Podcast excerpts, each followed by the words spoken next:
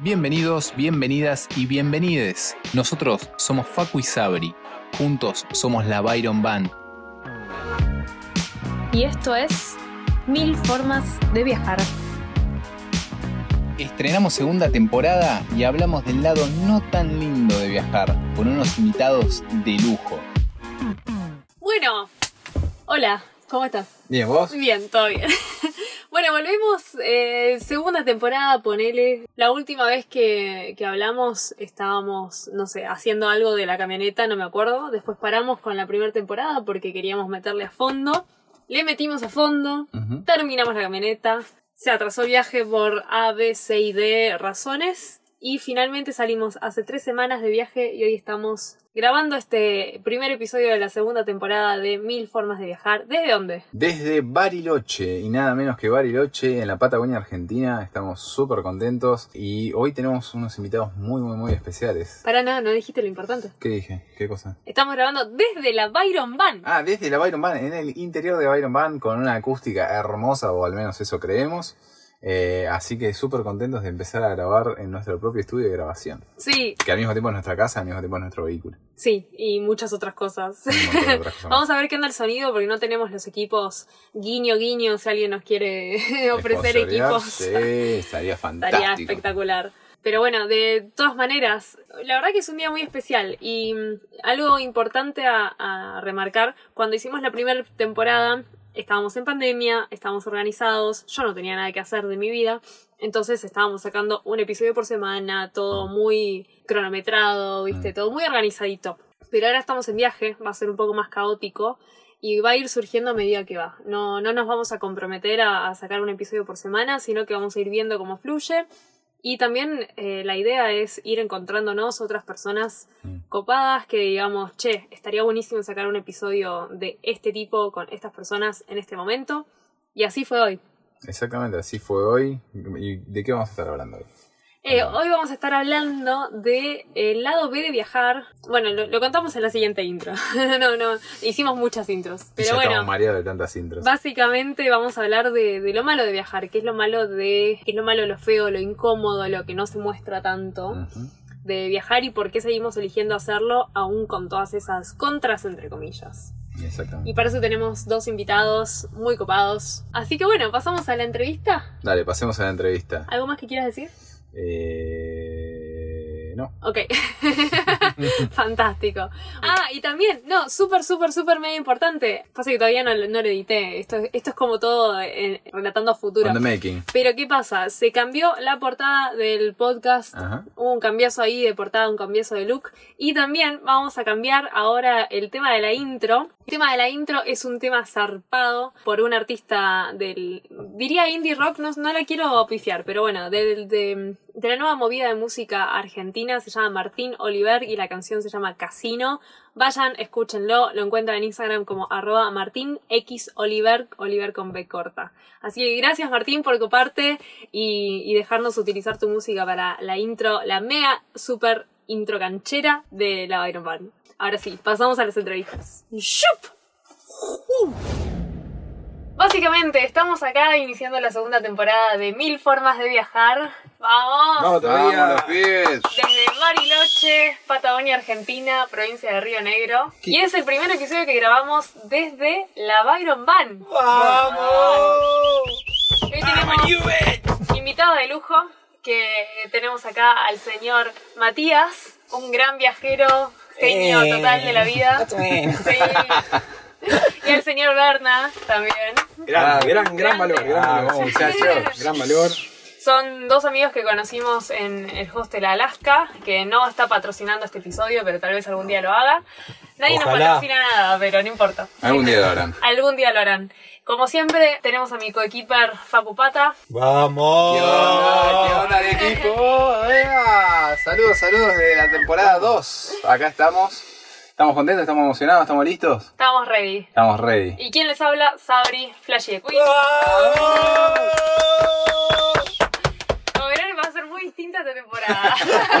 La Eh, temporada arranca con anterior Toti. fue en pandemia, cada Alegría, uno alegría. haciendo un Zoom, viste, otra Sí, cosa. sí, sí, sí. Pero bueno, el tema que nos trae hoy para charlar Es un mensaje que nos llegó a través de Instagram de un chico que se llama Johnny, le mandamos un beso a Johnny, que nos preguntó, y esto ya desató un, un debate filosófico express en el hostel, que, que ahora se traduce en este podcast, Fuerte.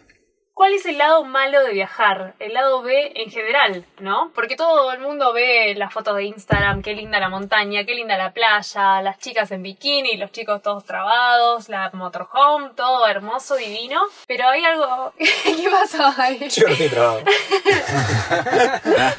Bueno, Chequeando, un chequeando por la duda.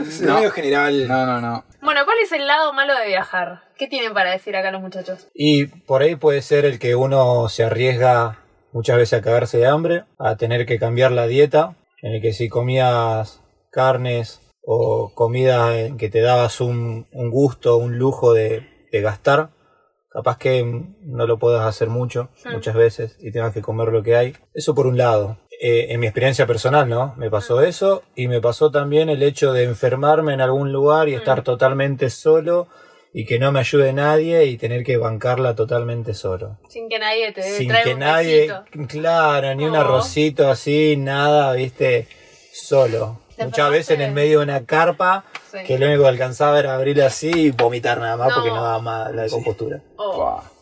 ¿Te enfermaste muy heavy en viaje? Eh, en México me enfermé una semana entera que habré bajado como 4 o 5 kilos más o Oh, menos. qué horrible. ¿De comida? ¿Por la comida? De comida y alcohol, porque Ah. fuimos a Bacalar con... Éramos argentino, una chilena, un mexicano, un lituano y un canadiense. Y arrancamos a tomar, viste, birra, la famosa caguama, que es una cerveza de 2 litros así. Y no comimos nada. ¿Enchilada tomaste vos? También. Patada. Eso, bueno, eso creo que fue lo que me terminó de matar, uno. Te ponen chile alrededor. Sí, sí, picante, lo tomás Ah, y va birra. picante. Sí, a la birra, sí, sí, sí. Muy bueno también. Más que uno no está acostumbrado, viste, a eso. Hermoso. Y bueno, me acosté a dormir, al otro día me levanté con una Whirlpool en la panza No. y tomé un poco de agua y ahí fue el detonante, así, empecé a vomitar, a vomitar, a vomitar Se y estuve una semana vomitando, a bacalar prácticamente el... ni lo pude conocer porque fue todo el día. Se picó el hígado. Ah, Sí, válida. Y ahí no tenías nadie que te acompañara. Eh, no, porque también estaba cada uno en la suya, Claro. viste, Claro. no daba. También eso creo que pasa mucho en los viajes, ¿no? O sea, haces buenas amistades, amistades con las que conectás un montón, pero al mismo tiempo cada uno está en la suya, cada uno tiene sus propios mambos y algunas veces vas a conocer personas que eh, capaz se la juegan por vos, ¿viste? Capaz dicen, ¿sabes qué? Vamos, te llevo al hospital, nos cruzamos todo México para ir al mejor hospital y capaz hay gente que dice, uh, qué cagada que te sientas así, nos vemos Sí, sí. Nos en algún lado, ¿viste? Nos vimos Pasa que bueno, uno tampoco le da como para... Para condicionar el viaje otro, Claro, viste, Mm. o sea... Eso, lo- uno arranca a viajar también un poco como para aprender a desprenderse, a ser más independiente. Desequilibrarse, ¿no? Mm. Y justamente eso es lo, es lo- lo- lo que termina haciendo después los problemas que te pueden llegar a viajar. El desequilibrio general.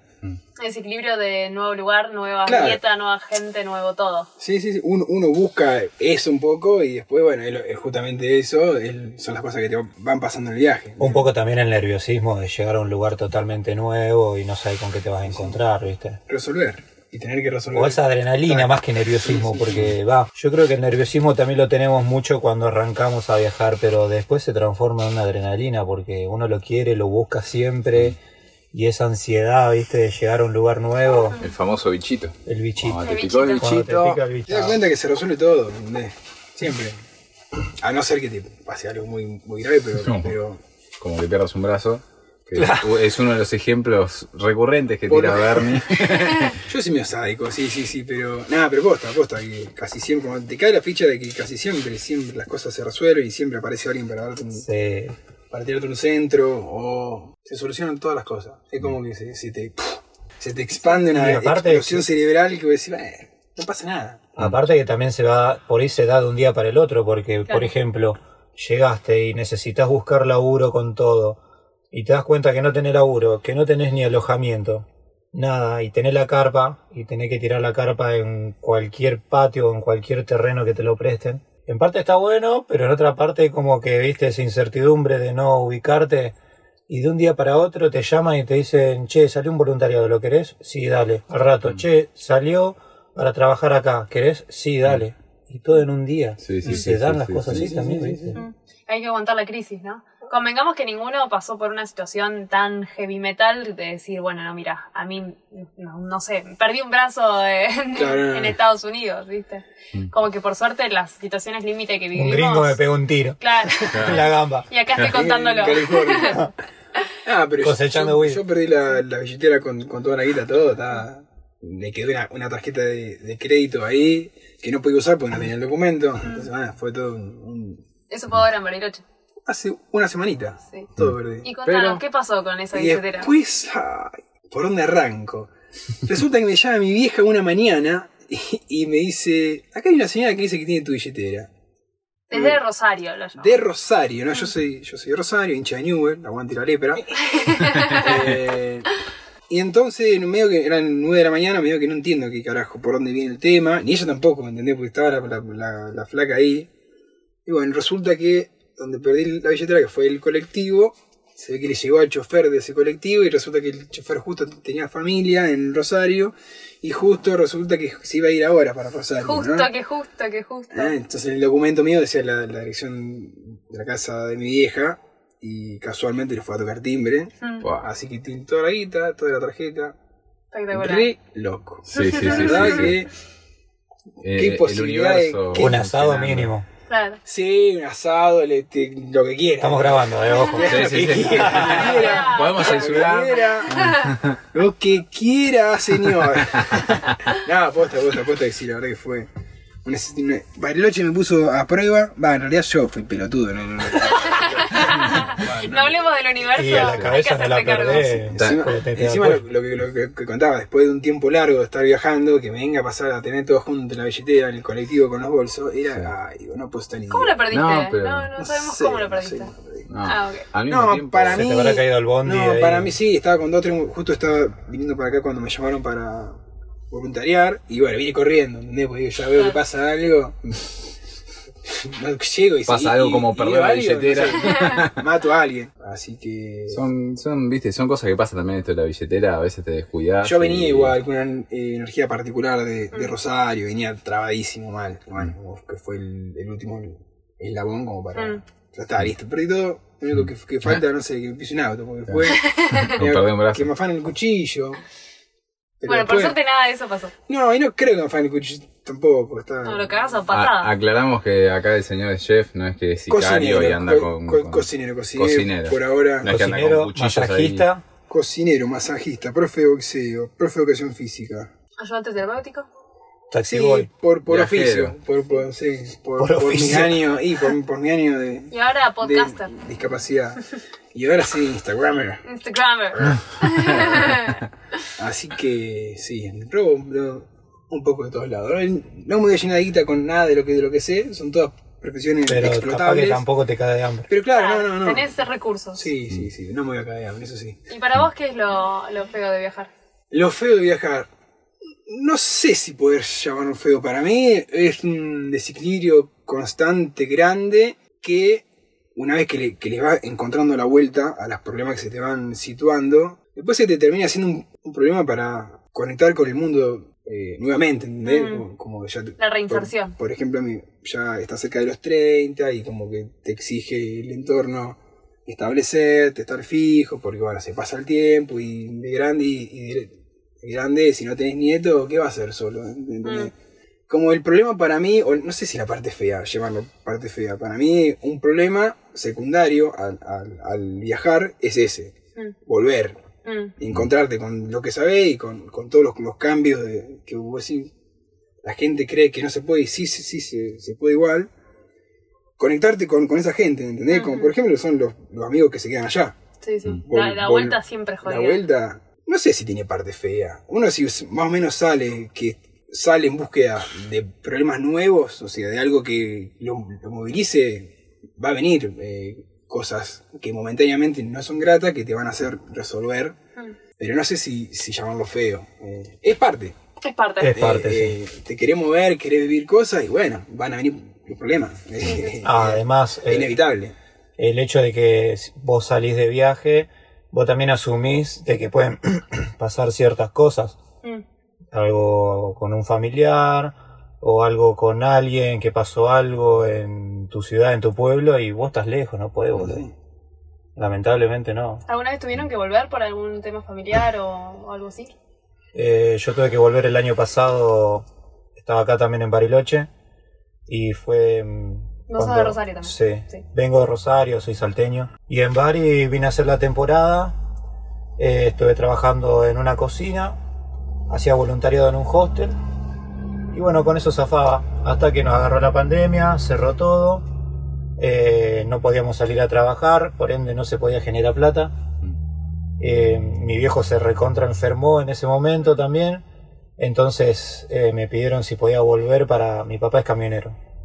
Volver para agarrar el camión y seguir viajando. Y bueno, volví, estuve dos meses.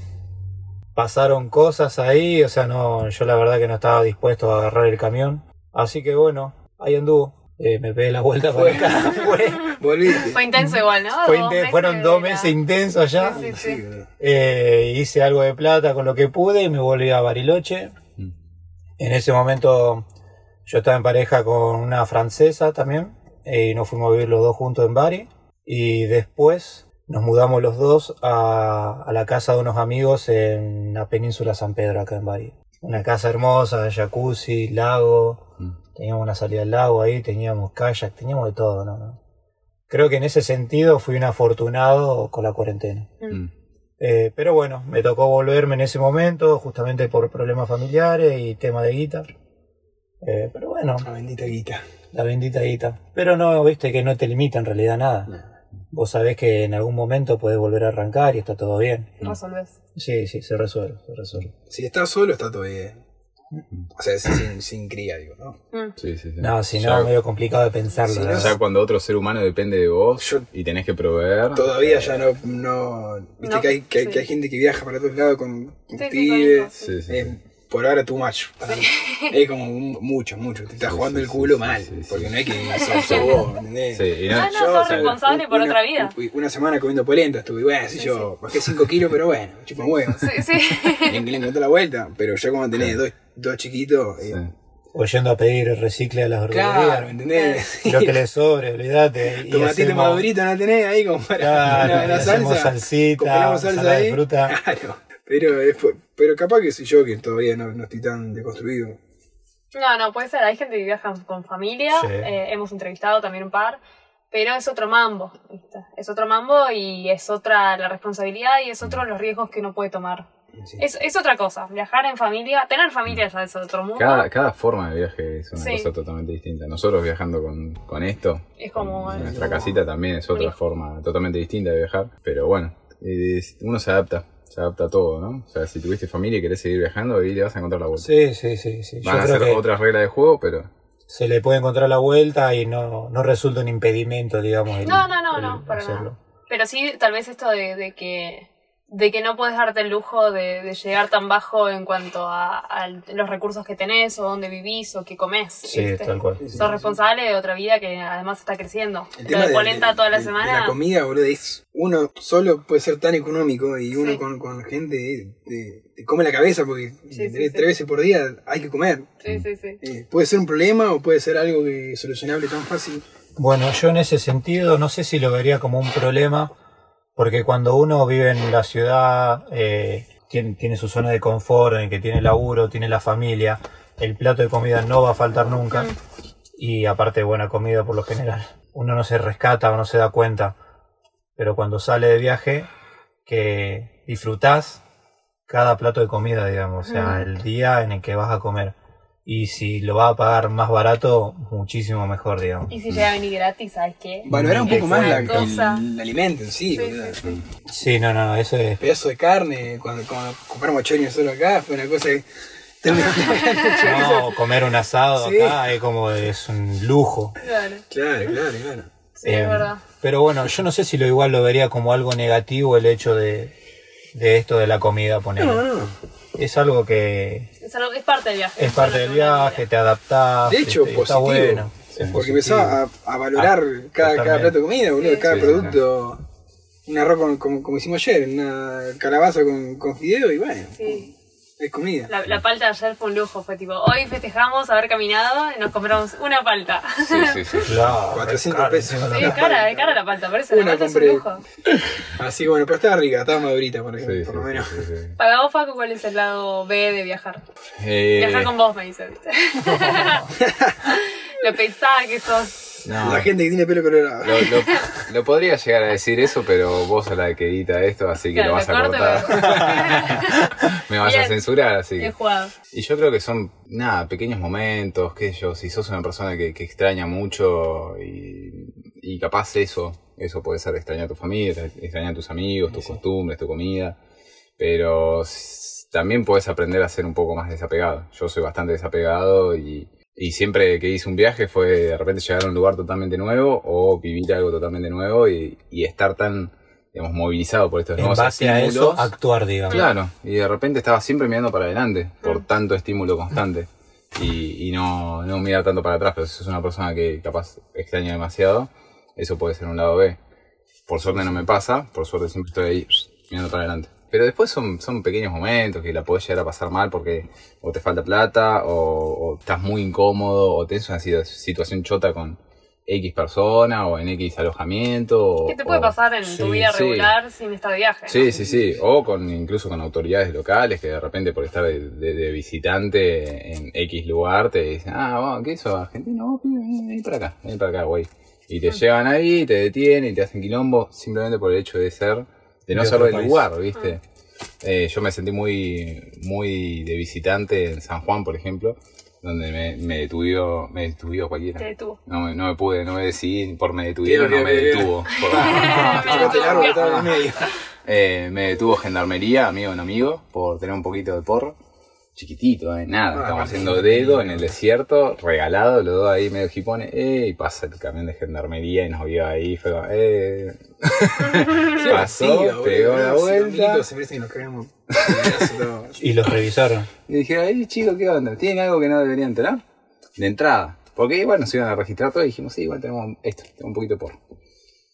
Estaban los gendarmes y nosotros y nada por kilómetros y kilómetros. Y estábamos regalados. Fue tipo, sí, señor, tenemos esto. Ah, bueno.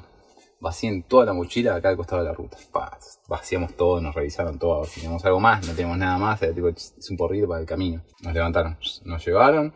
Cuatro horas detenidos, nos hicieron una causa, todos. Un re quilombo por una pelotudez. Incluso mientras nos llevaban, nos iban diciendo, tipo, che, esto, como que ya, ya no. En cualquier momento se legaliza esto. Nos decían ellos mismos. Y nosotros, tipo, sí, porque nosotros lo usamos de esta forma, ¿viste? No es que traficamos, no es que andamos nada raro. Sí, no, es verdad, sí, tienen razón. Ah, qué bueno. Yo dije, ah, qué bueno. Capaz llegamos allá, ¿viste? Y no, no, no dejan ir. Por lo menos le hicieron el aguante y lo sacaron del desierto. Claro. No, nos, nos atrasaron tres casilleros y encima estuvimos como cuatro horas, nos hicieron poner en bola para revisarnos, o sea, toda una removida, dos testigos cualquiera y nos hicieron ahí una causa que salió desestimada porque, porque es una estupidez, creo que el Claro. artículo 14 bis de la Constitución, tipo, si no estamos jodiendo a nadie, queda solamente a los ojos de- del señor. Mm. Y, y, nada, y nos dejaron ir, pero fue un trago de mierda, ¿viste? Además preocupados hasta que haya una resolución de la causa y todo, una poronga. Pero... Te llamaron a tu viejo. Me llamaba a mi viejo, me dicen, a ver, pasame el número de tu casa, me dice uno de los gendarmes. Le digo, yo te lo paso, pero déjame hablar a mí, chequea que es mi viejo, de, hola pa, hola Facu, para que se quede tranquilo, porque de repente le decís que soy de gendarmería y se va a caer en las patas. Sí, sí, dale, no hay problema. Se lo dicto, lo marca y agarra el teléfono. Y le digo, pero déjame hablar a mí. Hola, sí, habla gendarmería, de ta, ta, ta, no sé qué, que det- detuvimos a su hijo, que esto y lo otro.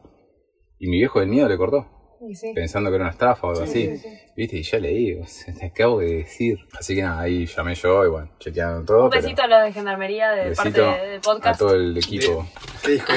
Bueno, sí, Eh, meterse en estas situaciones, Sí, ¿no? esa, es- por la esa- pequeña situación medio chota y capaz, viste, alguna vez confiar de más y que te salga mal.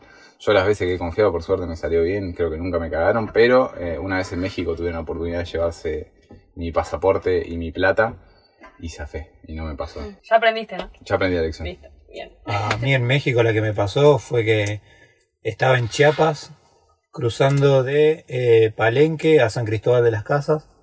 y el Hermoso, campo, sí, hermoso, todo una zona de selva, montaña, una selva muy, muy, muy fuerte, digamos.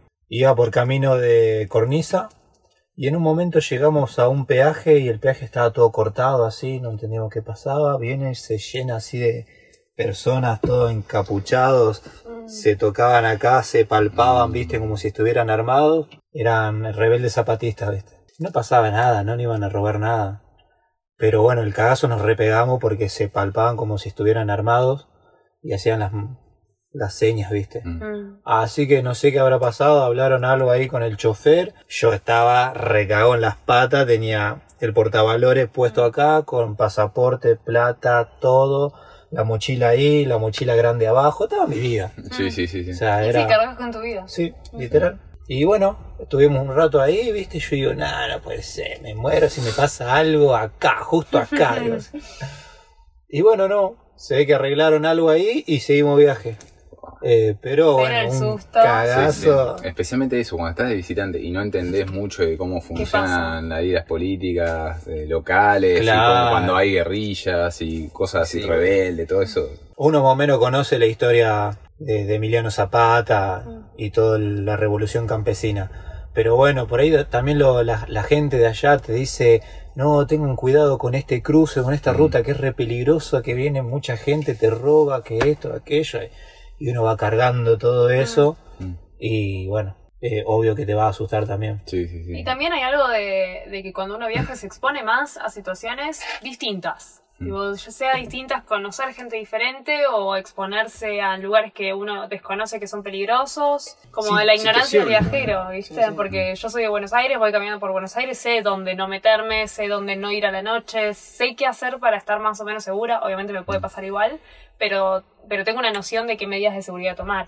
Ahora estoy en México, estoy en Nueva Zelanda, estoy en, no sé, Afganistán y ni idea qué hay que Sí. hacer. Y uno camina feliz por la vida confiando que todo va a estar bien Sí. sin saber. Sí, algunas veces uno como viajero peca de una forma muy naive. De ¿no? O inocencia. sea, Sí, sí. De repente es como, ah, estoy acá en X, voy a caminar por esta zona de noche porque más o menos se ve aquella otra en la que estuve caminando, así que debe estar todo bien. A mí me pasó, por ejemplo, en Delhi, que más o menos todos lados son Parecido. parecidos, excepto Nueva Delhi, que es tipo todo, embajadas y todo. Pero después el resto es como bastante parecido. Di una vuelta, caí de, de noche y me bajé y dije, uh, si bajo en esta estación totalmente desconocida y camino por acá, me puedo tomar este metro y no sé qué. Ajá. dije, bueno, vamos a hacer Vos eso. estabas con mochila, todo. Tenía mi vida encima, Oh. todo. Y agarré, me bajé del tren y empecé a caminar. Y como te digo, o sea, por lo general es, es el mismo caos en todos lados. O sea, todas las callecitas son así, todo está lleno de basura y vacas y, y gente y Te gritos y se te y miran, bueno, te bueno, siguen. ¿Sabes si te van a Eh, robar o te van a pedir una, una, una foto, boludo? Exactamente. Una adrenalina constante. Entonces me mandé.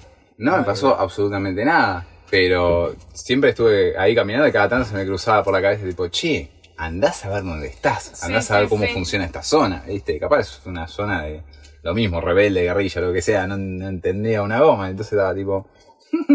Cada vez que se me cruzaba era como... Respirando. Pero- Reía para no llorar. Sí, sí, sí, sí. También hay algo de un poco de la intuición que uno va desarrollando. No quiere decir que la intuición te vaya a salvar tampoco, ¿no? Porque a un- a uno le puede pasar cosas en cualquier lugar del mundo, en su hogar, en su casa durmiendo, como viajando por la otra punta del mundo. Pero si hay algo de decir, che, mira, siento que esto no está bueno, ¿viste? Te estás subiendo en auto, te lleva un auto a una zona medio extraña, decir, mmm, esto, bueno, a nosotros nos pasó en, en Indonesia, boludo, el día que, mm, hubo un día que estábamos llegando a, a una isla y teníamos que llegar a un host, un hostel, no, una casita del árbol. Era, era literal La una casa del un árbol. Pero no sabes, cuando llegamos al lugar, no sé, en el mapita marcaban unos 4 kilómetros, ponele. Sí, fantástico. Terminamos llegando de noche, eh, esos 4 kilómetros eran por el medio de la montaña, no sabíamos Qué cómo bonito. llegar. Eh, llegamos a la isla, nos empiezan a, se nos empiezan a acercar los tipos que te quieren llevar en moto, pero nos querían cobrar carísimo y además moto con la mochila, con todo, eran, era muchísimo. Eh, obviamente teníamos todo encima, para variar todas estas situaciones, todo uno tiene todo encima. Eh, y nos quedamos esperando en, en un costadito como al lado una especie de club de fútbol, una cosa así, un club de barrio, con todas las cosas encima, a que el del, eh, el del hotelcito este nos viniera a buscar. Que también, cuando llamé al hotel, me, me atendieron en indonesio, me pasaron con alguien que más o menos hablaba inglés y era, ¿dónde estás? Y no sé, estoy al lado de este coso que se llama, no sé, Sangurangu Tekerengue, ¿viste? Tipo, ah, bueno, sí, dale, vamos para allá. pasó como una hora. En esa hora que estábamos ahí los dos regalados con las mochilitas de noche total, Pasa, pasa regalar. había un grupito con unas caripelas que te digo en Constitución nos violaban a los dos. Sí, sí, sí. Pero ahí se nos acercaron, buena onda, nosotros no sabíamos qué pensar. Era como buena onda, pero también creo que estaban medio borrachos, como que nos daba una vibra medio rara, ¿viste? Tipo, ¿qué carajo hacemos? Pero Estábamos planeando dónde dormimos si no vamos acá. Mm. Éramos totalmente exóticos Ah, sí, y sí. estábamos ahí. Y este club de barrio que dice Sabri, mi recuerdo es que era como un club de pescadores, Ah, una cosa así, medio como marineros, eran como Claro, eran. gente humilde, medio ahí que laburaba con el cuerpo, sé yo, y todos chiquititos, ¿viste? Y, y algo que tiene el indones, ¿Indonesio? Indonesio. El indonesio es que cuando está serio, Ah, sí. tiene una cara de asesino serial que Mal. decís, puta madre, ¿viste? Todos. Y de repente se te acerca y dice, where, where you from? Where you from? ¿Viste? No, Argentina. Ah, Argentina.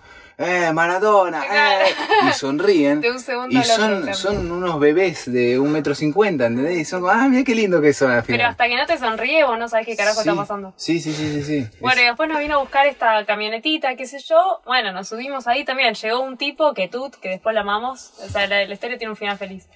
Eh, y me entrega un teléfono, ¿viste? Y hablo con alguien que hablaba inglés. Me dice, bueno, sí, te vamos a llevar ahí al, al hotel, no sé qué. Bueno, listo. Ay, inglés. ¿qué? Nos subimos a la camioneta.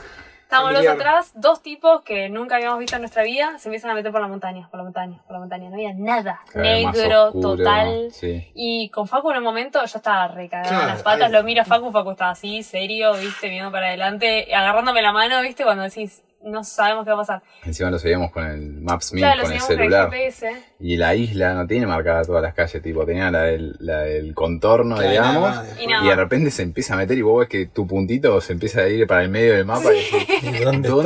¿Dónde estoy? ¿Qué está ¿A pasando? dónde estamos yendo? Bueno, y en un momento para en el medio de la montaña y no se veía nada, no se veía una luz, no se veía una casa, no se veía, no se escuchaba gente, no nada. Y dijimos, ¿qué carajo pasa? ¿De qué hacemos? Y, a- no sabíamos ni a dónde volver ni a dónde ir. Mm. Y se baja el tipo y nos dice, bueno, por acá, no sé qué. Y bajamos, pero entregados a la experiencia, porque la verdad que ni idea. Y hacemos un senderito ahí por el medio. Yo ya estaba mambeando, chao órganos, chao riñones, los quiero mucho, me vi- sirvieron un montón. Y mm, de repente ahí se llega como una especie de claro y ahí vemos la, la casita del árbol que habíamos visto en la, en la foto de Booking, Alivio porque más en. Booking tenía 8.5. Claro. Y, y llegamos, qué sé yo, cagados de hambre, no habíamos comido en todo el día, estábamos re lejos de comprar comida y dijimos, bueno, vamos a dormir sin comer. Y el tipo, cuando subimos y acomodamos las cosas, que ya estábamos más tranquilos, nos dice en, un inglés raro, nos dice, bueno, acá abajo hay comida para ustedes. Y vamos a un- una casita así, una chocita re linda, y había preparado un arrocito para cada uno, con pancito, y hermoso. Y después lo más gracioso fue, nos, nos hizo una seña como de que había, que había hecho un fuego para nosotros, y nos llama para que nada veamos- más no en había la- nadie. Ah, Éramos, hermoso. éramos nosotros Dale, y este Ketut. tipo Ketut, que no hablaba una palabra en inglés. Era tipo Pokémon, era Ketut, Ketut, Ketut. Era lo decir. Era todo por señas. Claro, era todo por seña, ¿viste? Entonces en- en- subió hacia la casita del árbol y empezaste, "Ah, mm, Sí, sí, mm, sí. mm, ah", ¿viste? Y bajamos, comemos, después hace, eh, fuego, fuego, Sí, vos, sí, fuego. sí. Re loco, re ¿Viste? loco. Armó fuego y nos sentamos los tres a mirar el fuego. Los tres en silencio, ¿viste? Porque no podíamos comunicarnos. Estaba él, nosotros dos estábamos. Re loco, re Y loco. tipo nos miraba, viste, y decía como, mirá que, que fuego, viste, tipo, sí, fuego. Encima, alta fogata se Sí, se mandó. levanta todo. Nada, de un amor. Igual nos quedamos anoche y después nos fuimos porque estábamos re lejos de todo y Claro. era imposible subir y bajar, o sea, era un quilombo el lugar. Pero toda una experiencia mega estresante, terminó en algo súper lindo.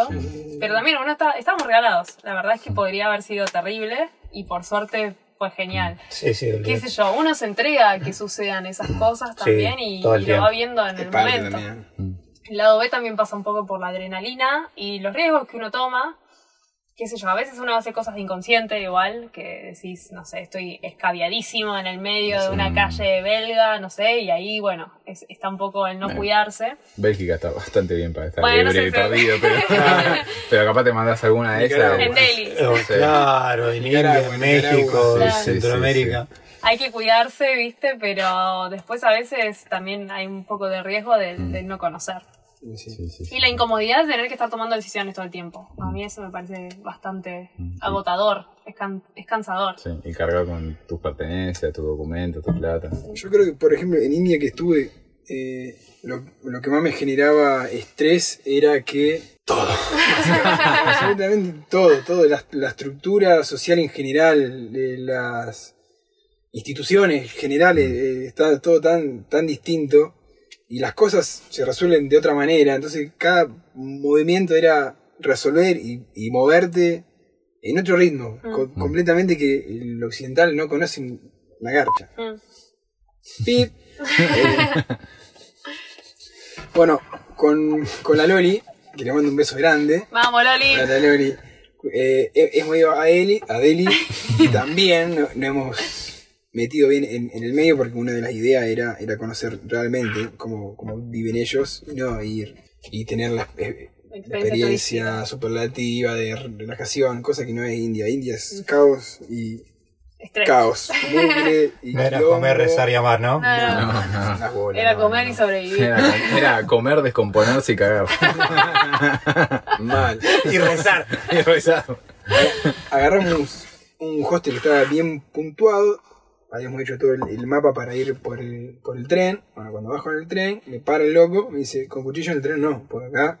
El que pasa con cuchillo de en cuando la pudre adentro del Mm. tren. Entonces yo tenía el, cuchillo de, de cocina, así que a partir del primer minuto ya se movió todo lo que, lo que poco habíamos planeado, se recontra frenó. El hostel estaba lejos, así que nos tuvimos que tomar un, un- un taxi que nos paseó, yo sé que nos paseó y nos recontra cagó, entonces fue de entrada ya tener que estar negociando en un inglés indio, que no es inglés inglés, y lo mismo que, que contaba acá el, el compañero, te empezó a meter por cada lado cada vez que te metía para adentro. Fueron 40 minutos metiéndote adentro del centro de Delhi. Llegamos, había un, un basurero, un perro muerto que estuvo ahí los cinco días que, que, que estuvimos metidos. Una, una puerta que era de mitad cartón, mitad madera. Yo digo, listo, acá a mí me cortan la cabeza en la calle, la, a la venden a la lori y bueno. Nos La- reímos porque estamos acá, acá, ¿no? boludo. Sí, sí, sí, sí, sí. Fundamental. Sí. Cuando, Nada. cuando- cuando entramos y, y subimos dijimos, no, hay, hay- es un hostel, hay gente de afuera. Ay, fue un alivio. Mm. Pero son lugares bastante intensos. Y sí, Mm. en Nicaragua también me sucedió algo. Estaba con mi ex y también em- empezamos a... Que le mando un saludo también, la amiga que está. Subimos eh, la montaña de Ometepe, eh, que es un volcán que está en el medio del lago de, de de Nicaragua, un lago bastante gigante, ¿no? que prácticamente está en el medio de, de Nicaragua y prácticamente divide en dos el, el país. Eh, subimos, deberíamos haber, subido temprano, bueno, la colgamos, la gente de ahí mucho tampoco le cantaba la posta. Subimos un, a buscar una, una montaña, una, una laguna, claro, subimos cinco horas más tarde de lo que deberíamos, se hizo de noche, bajó la, la niebla, no se veía nada. Nosotros fuimos con una botella de agua, dos latas y bueno, nos quedamos sin batería con, el- con el celular, tengo que, que bajar con, con encendedor y los monos que está lleno de monos por ahí te iban siguiendo porque hay como un movimiento ahí y está mi territorio. Pero para colmo, los monos no, no hacían, uh, ah, ah", ladraban, boludo. La pegaban un ladrido Eran que perros. Se, se sí, boludo, eran, eran perros que. ¿Eran, no, no eran los monos aulladores? No sé, eran chiquitos, pero hacían un quilombo bárbaro. Eran, eran, eran como perros Ay, mal, no. mal. Eran ¿Sabes como qué, monstruos. boludo? Como el monstruo. Sí, queda. Encima. ¿Sabés cómo, cómo, estaba, cómo estábamos? Yo estaba con un facón ahí que, que tenía, porque encima de todo dijeron, tengan cuidado porque de vez en cuando roban turistas, para que ver, le conseguí un facón de 5 metros, iba, iba así. Lo que se movía, se lo... Nada, pero fue, tardamos 12 horas, llegamos a las 3, 4 de la mañana, en, en medio de la isla, que no 12 horas y Claro. vuelta. O 12 horas la bajada. No, no. Y de vuelta habremos tardado 15 Mira, horas. Hasta boludo. que. Guau, boludo. Pasa que para bajar tardamos mucho por el hecho de que no se veía nada, Sí, nada. sí, Encima sí, que estaba oscuro. sí, sí. Bajando Claro. un- una montaña, un, un recorrido que era 6, 7 horas. ¿Sabes lo que son 12 horas? Llegamos cagados de- Perdido, de hambre, de sed, nos metimos por un. Bajamos por cualquier lado, empezamos a caminar por entre medio de los yuyos, re loco, mal, mal. Dos horas caminando, es como si acá te, te metés por entre medio del coso. Re loco. Además no podés Claro, hacer nada porque no ¿sabés te vas a cómo? quedar a dormir ahí, están los monos. No, o sea, en- en un momento no puedes volver. te falta el, el aire y empecé a machetear lo que se me cruzaba por delante para, para hacer. Nada, estaba violento me aparecía, me llegaba a aparecer algo, lo fileteaba, pero Me de cagazo, ¿no? las De- noticias en Nicaragua, tipo. Turista El, fileteo. el volcán fue totalmente mutilado por un turista perdido. Salimos a una granja que había cinco perros con, con ojo brillante y con listo. Acá se nos vienen encima los perros, nos comen. Pero claro, Claro, son, o sea, son bichos que no están acostumbrados a. Nunca, a- nunca terminaban los peligros. Estaban, estaban mirando así, y arrancó uno, wow. Yo dije, no. Y otro, wow, wow. Y no, se nos, De todos lados venía el guapo. se nos viene encima y se empezaron a ver la, la lucecita. Había como cinco perros que. nada, Salió el chacarero, yo levantando la mano, por favor, no me caigas a tiro. Eh, sí, venga, venga, por allá, por allá. Bueno, después tocó caminar por la ruta. Agarrar, claro, porque sí, esto, cuando llegamos al hostel, el, ho- el hostel estaba lleno, porque nosotros teóricamente íbamos y volvíamos temprano, entonces habíamos bajado los bolsos. Así que nos quedamos sin lugar en el hostel. Tuvimos que salir con, con los bolsos, No. a caminar por, por la ruta hasta ir a una cabaña que posiblemente podría estar desocupada. Tocamos timbre, y era como un predio adelante, como un camping, y atrás estaban las, las cabañas. Eh, aplaudíamos todo, no salió nadie. ¿Tenían carpa ustedes algo de eso? No, no, no, no salió nadie, entonces había como una, como unas, Fue ganado. una- una- unas camas eh, paraguayas Sí. colgadas ahí. Y nos quedamos ahí, ya fue sucio. así como, no, me- me- me- nos tiramos ahí hasta el otro día que Sí, movimiento y dijimos, che, nos quedamos acá porque nos pasó esto y esto. Bueno, en fin, sí, fue una, una adrenalina bastante intensa. Igual hoy en día es una de tus mejores anécdotas. ¿o Y no? yo creo que sí, nos quedamos sin agua, teníamos sed, ¿entendés? Que estábamos cagados de sed, mal, mal, mal. Y Cuando llegamos, 15 horas. sí, y cuan- cuando bajamos y después buscar el, el hostel con sed, con, con hambre, cagado de frío, porque transpiraste, estás todo sí, húmedo. sí, sí. Cuando, cuando pasaba por los yuyos, me, me, me corté todo, me llené de barro por todos lados, el cagazo era de cara para adelante. Nada, fue bastante. Pero es, es parte también, ¿no? De lo que uno va, Mm. va, va buscando, un poco de acción. Y estas anécdotas también son después las mejores. Sí, o sea, sí, si sí, todo sí, sale sí. bien, ¿no? O sea, Sí, sí, también sí. hay que tener en cuenta que a veces uno tiene un grado de, de suerte ahí, un ángel en el camino que hace que Y de sea una inconsciencia. anécdota. Sí, Y sí, inconsciencia que hace que después sea una anécdota zarpada. Sí. No, sé, no sé quién fue que me dijo muy sabiamente que los peores, los peores momentos hacen las mejores anécdotas. Mm. Capaz no, no tan, tan peor como quedarla, Perdón, porque después no la contás. ¿no? Claro. Claro, Pero, claro, sí. la sillita. ¿no sabés lo que me pasó? Ja, te pones la- la computadora. No, bueno, un, un poquito humor negro para, Para levantar. para mover un poco. sí. Para mover un poco, no, todo bien. todo bien. A todo esto le contamos a nuestros oyentes o, o, o videntes que acá en la Byron están haciendo más o menos 48 grados centígrados. Mal, Está es pesadito, calor está pesadito. Cuando entramos hacían 12, ahora hacen 48, así que estamos... Recalculando. ventana. Ahí está. Uy, esto va a cambiar todo. Sí, sí, Ahí sí. está. Un poco de aire. Pero bueno, en definitiva entonces hay un poco, hay incomodidad, hay riesgos, eh, hay que tomar muchas decisiones, es feo estar solo cuando uno está enfermo o está en una situación que necesita a veces límite. Sí, contención, sí, sí. Se expone a situaciones límites, Mm. pero todo eso de alguna manera vale la pena, porque si no, no lo seguiríamos haciendo, ¿o no? Sí, totalmente. Sí, sí. Y sí, Además es como que es literalmente lo que decíamos, es el bichito. Mm. Una vez que probaste la idea de viajar, conociste nuevos lugares, nueva gente, cuando volvés es como que apenas volvés ya arranca el reloj de, de conteo en el que uno, viste, bueno, dale, ya quiero salir de nuevo, vamos a Mm. salir otra vez. aparte también me, me, Extrañás toda esa adrenalina. Re. Digo que te encontrás con los, con los mambos de, de- de base que va cargando uno y con las cosas que siempre funcionaron de determinada manera que no se van a poder cambiar y eso también, también empieza a pesar un poco. ¿no? De- Un replanteo de otra vez estoy acá. Sí, sí. Bueno, por lo menos a mí. Sí, eh, sí, algo sí, que- sí. que me- ya sé cómo, cómo funciona todo acá, sé cómo es todo, absolutamente todo. Y bueno. O a veces desafiarse más, ¿no? Nosotros nos pasó, veníamos a estar en Nueva Zelanda, dos lugares del primer mundo, espectacular, qué sé yo, la Working Holiday, y ya entendimos cómo funciona, después fue, bueno, quiero algo nuevo, quiero algo más desafiante, construyamos una motorhome. Ya, Es demasiado bien. perfecto para, para nosotros, Sudaca, Claro, eso. es como que empezás, a- empezás con, con una apuesta y después querés seguir doblándola y doblándola y doblándola. Sí, nosotros exponencialmente estamos tipo... Sí, y sí, después sí. de motorhome capaz se viene No sé. un velerito algún día. Viajar, Oh. puede ser. Yo, eh, La Byron Boat. La Byron Boat. yo, yo vengo ahí pinchando. Un. Sabri no es fanática de, de las de aguas abiertas, pero yo estoy ahí, digo. Eh, puede ser, no sé, no lo Y niego. cruzar Hija de de. Buenos Aires a Sudáfrica. Oh, Así me hago. En calle. Así me quedo. En kayak. Una tormentita así. Ah, allá ahí, náufrago. Mal. ¿Quién mierda puta que te- ¡Sabre! Julio Peña. Ah.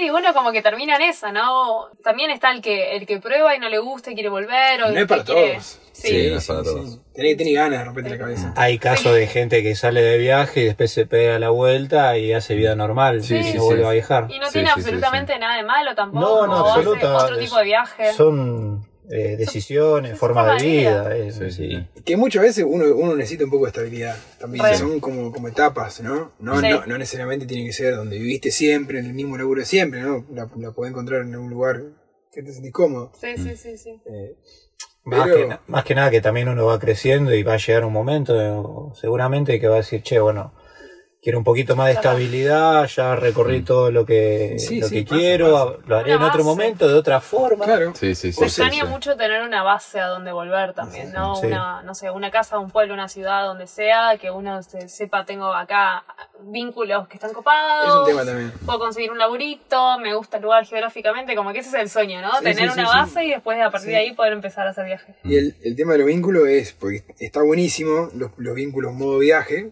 por el hecho que yo les contaba el el otro día que para mí está zarpado porque solamente conocer la parte positiva de la, de la, de la persona, solamente algo bastante, lo, lo más permitido, el primer vistazo, ¿entendés? Sí. Que, que por lo general es lo más eh, agradable que puede dar uno, por lo general, ¿no? Hay, hay gente que, que no. Sin encontrar la vuelta a eso, a que es pasajero y que, está, y que está todo bien y que es todo bastante rápido, está buenísimo Mm. pero también a la larga eh, siempre te tira un poco la de generar algún vínculo estable. Sí. Sí, sí, sí. Por Y- importante, ¿entendés? Uno, Sí, uno sí. genera o- otro tipo de, de- de relación, podés compartir cosas más profundas, Sí. es otra cosa. Sí. Es como un... Pasa que también el hecho de viajar te hace generar relaciones profundas todo el tiempo. No sé profundas, pero sí intensas. Sí, sí, sí. Claro, Todo sí, el sí. tiempo. Y capaz que son relaciones de una semana, claro. de días, Sí. pasajeras Sí, sí, sí, sí. totalmente. Mm. Y bueno. Todo es- se intensifica. Sí, sí, sí, y de eso también se trata la idea de desprenderse, ¿viste? De decir, bueno, saber soltar eh, y que la vida sigue y va a seguir conociendo gente, lugares, va a haber reencuentros. Mm. También, es también tiene algo de desgastante conocer gente todo el tiempo, como que es mucho estímulo todo, todo el tiempo. Y cuando uno viene viajando hace A medida que te un pones tiempo, viejo, peor. Te, Sí. te hinchas las bolas, ¿viste? Sí, ¿De sí. dónde sos? ¿Hace cuánto viajas? Me chupa un Ya huevo. está, hace dos años. No me que- que- importa, no te quiero responder ni quiero saber de vos.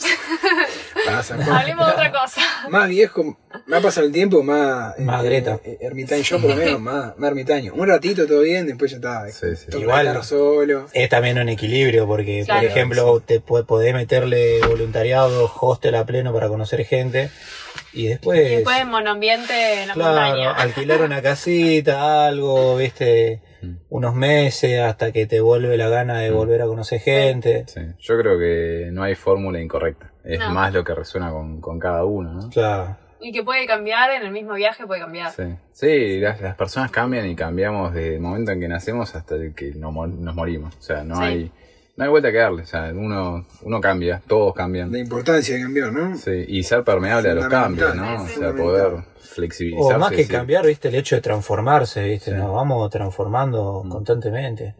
Y lo que queremos hoy puede no ser lo que querramos mañana y así con Mm. todo. Como Mm. nosotros decimos, no hay poronga que no venga bien. No hay problema, Tal no cual. problema. Tal cual. Che, y si le tuvieran que dar un consejo a alguien que quiere empezar a viajar y no se anima, ¿qué le dirían? Mati? Que se anime. Que.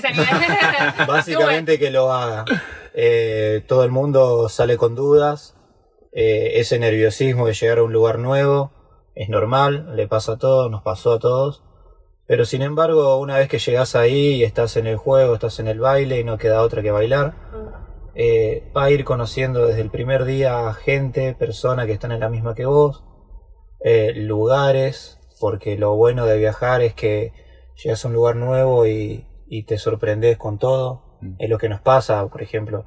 Yo ahora estoy en Bariloche hace más de un año en sí y todavía no me deja de sorprender. Mm, Pero ya después voy a necesitar otro, un cambio de ir a otro lugar y sorprenderme, mm. viste, con algo nuevo. Eh, y de eso se trata, viste, es, es normal que haya miedos y, y toda la bola, pero, pero vale la pena hacerlo. Además que, primero, si tenés esa duda, y no te quedes con la duda, porque Mm. la vas a tener toda tu vida. ¿sí? Mm. ¿Qué hubiera pasado si hubiera hecho esto? Y bueno, de las decisiones también uno se tiene que hacer cargo porque eh, yo he terminado una relación por viajar. Mm. O sea, este, y es un dolor, pero bueno, uno se hace cargo de las decisiones que toma. Mm. Pero bueno, sin embargo, no quita que, que está bueno hacerlo y sacarse esa duda. De última, vos sabés que puedes volver después a tu casa, Sí. que va a estar todo ahí.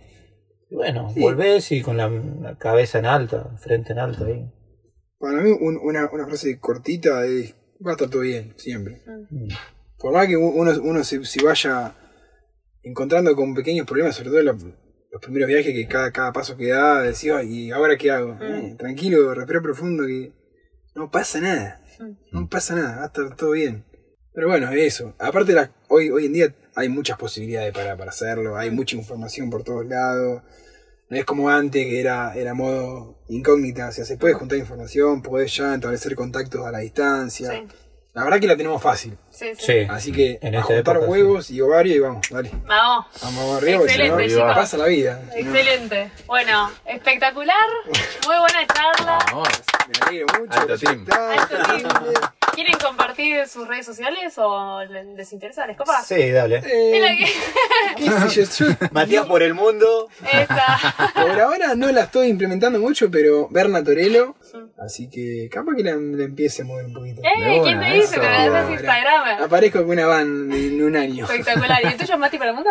No. Ah, Pero puedo empezar a hacerlo. Claro, ¿eh? Pero a ver, hacerlo. podemos cambiarlo el nombre. Mati salta 90. Ma- Yo capo guion bajo Mati. Eh, Matías Orsili, O-R-S-I-L-L-I. Perfecto. Eh, me buscan así, nombre y apellido, tac, cortito y al pie. Ahí está, mirá. Y en encanta. contacto en Bariloche. Bueno, y nosotros somos Facu y Sabri, juntos somos la Byron Band. Nos encuentran en Instagram, en YouTube, en Spotify, en todos lados, en la sopa, como arroba la Byron Band, Byron con, y, con B larga Y. Band en los con termos, corta. ahí. Estamos en todos los termos de Bariloche. Vamos Pegamos todavía. nuestra sticker en todos los termos de Bariloche. Somos una plaga. En los mates también. Estamos en todos lados. Y ahora estamos en la Byron Man también, creo. No, no. Primer episodio de la Byron Man. Así, uh, Espectacular. No. Gracias, chicos.